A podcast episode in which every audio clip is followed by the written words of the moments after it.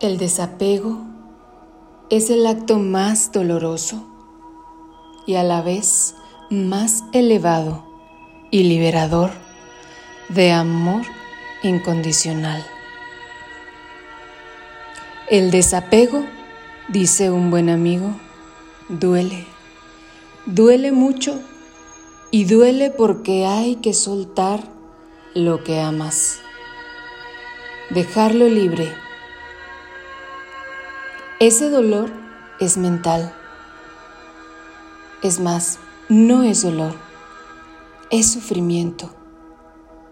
Porque lo que nos hace sufrir es el miedo alimentado por el ego, por la creencia arraigada de la posible pérdida, de una posesión que no existe, que no es real, ya que no podemos poseer a alguien que no es nuestro que nunca lo fue y que nunca lo será.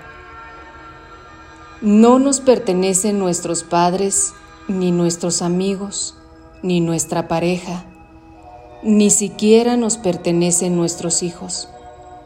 Son seres libres e independientes con su propio camino por recorrer, al igual que nosotros.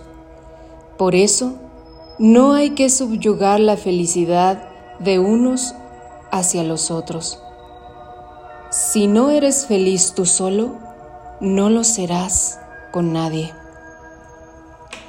El apego es el controlador de todos los tiempos, el que te ancla en un presente ausente.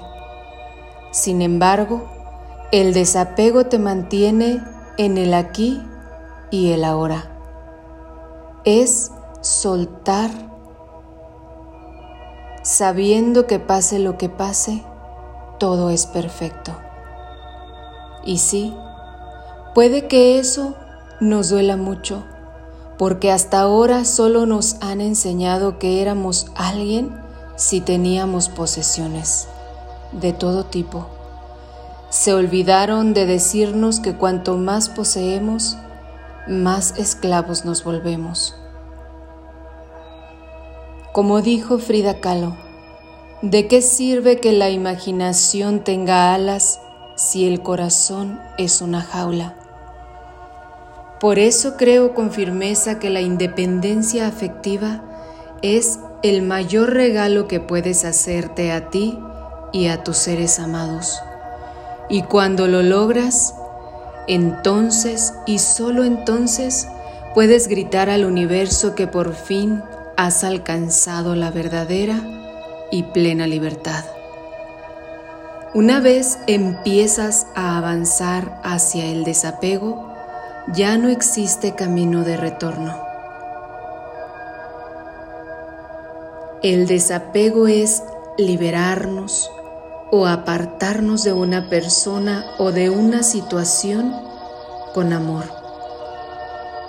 Mental, emocional y a veces físicamente nos desembarazamos de nuestro involucramiento insano y a menudo doloroso con la vida y responsabilidades de otra persona y de los problemas que no podemos resolver.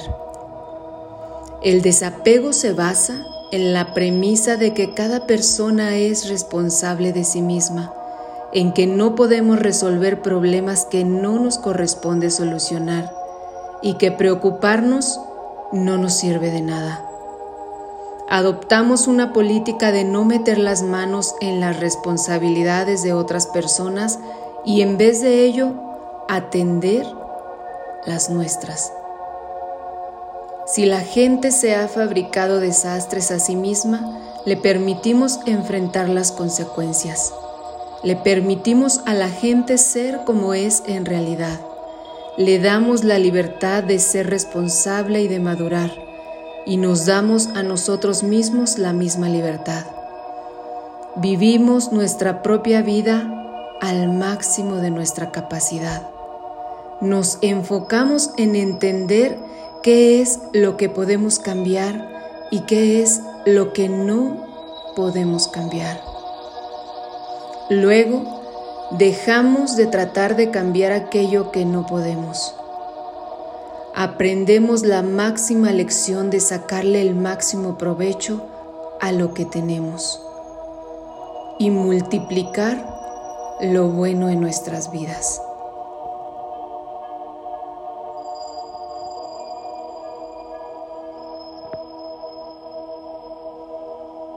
Gracias por escucharme. Soy Claudia Garlo en Reflexiones para el Alma.